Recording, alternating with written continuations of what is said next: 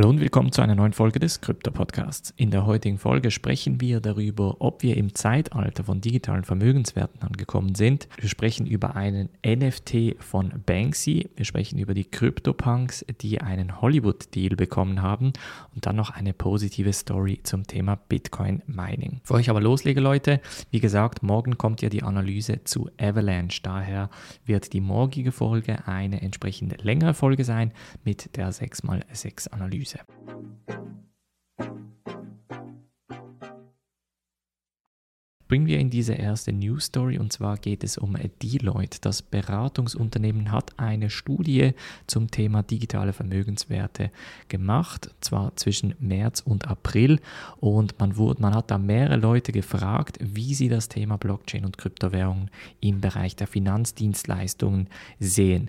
Und die Teilnehmer der Studie waren unter anderem auch Senior Führungskräfte aus der Finanzdienstleistungsbranche und was die Leute ganz klar gesagt haben, ist, ist, dass digitale Vermögenswerte Fiat ersetzen werden. Das bedeutet, dass man nicht nur in der Kryptowelt mit Kryptowährung zu tun haben wird, sondern auch in der Finanzwelt. Das heißt, ähm, sei es äh, Kredite, Hypotheken etc. werden alle verkryptoisiert oder verblockchainisiert.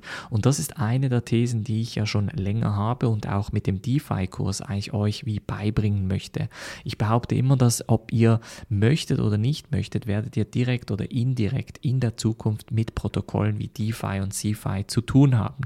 Deshalb habe ich auch den äh, DeFi-Kurs gemacht, den ihr übrigens auf bluealpineresearch.com slash Kurse findet. Da könnt ihr euch auch für den Kurs und die Mitgliedschaft zusammen anmelden.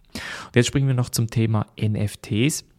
Denn gestern ist ein dubioses Bild erschienen auf der banksy.co.uk Seite, also die offizielle Seite von dem Street Artist Banksy. Und da äh, gab es so eine Art NFT mit einem CryptoPunk, also eine Art Pixel Art NFT, das dann auf OpenSea gelistet wurde.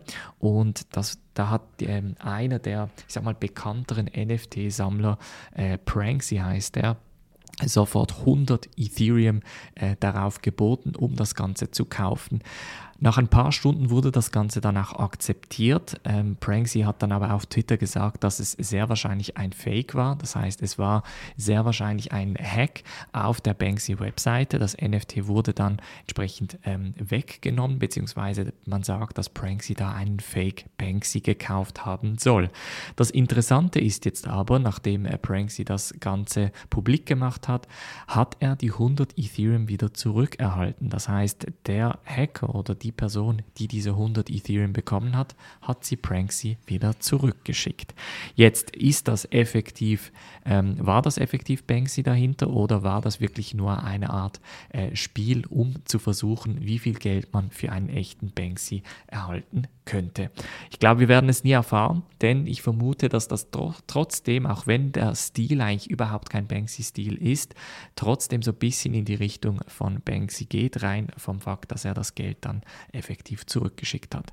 Wir bleiben gleich beim Thema NFTs, denn die CryptoPunks haben einen Hollywood-Deal bekommen. Und zwar hat Larva Labs die Firma hinter den äh, CryptoPunks, den Meebits und den Orthoglyphs, also diesen sehr, sehr bekannten und erfolgreichen NFT-Projekten, einen äh, Deal, einen Repräsentationsdeal mit der United Talent Agency, also mit einer Talentagentur in Hollywood abgeschlossen.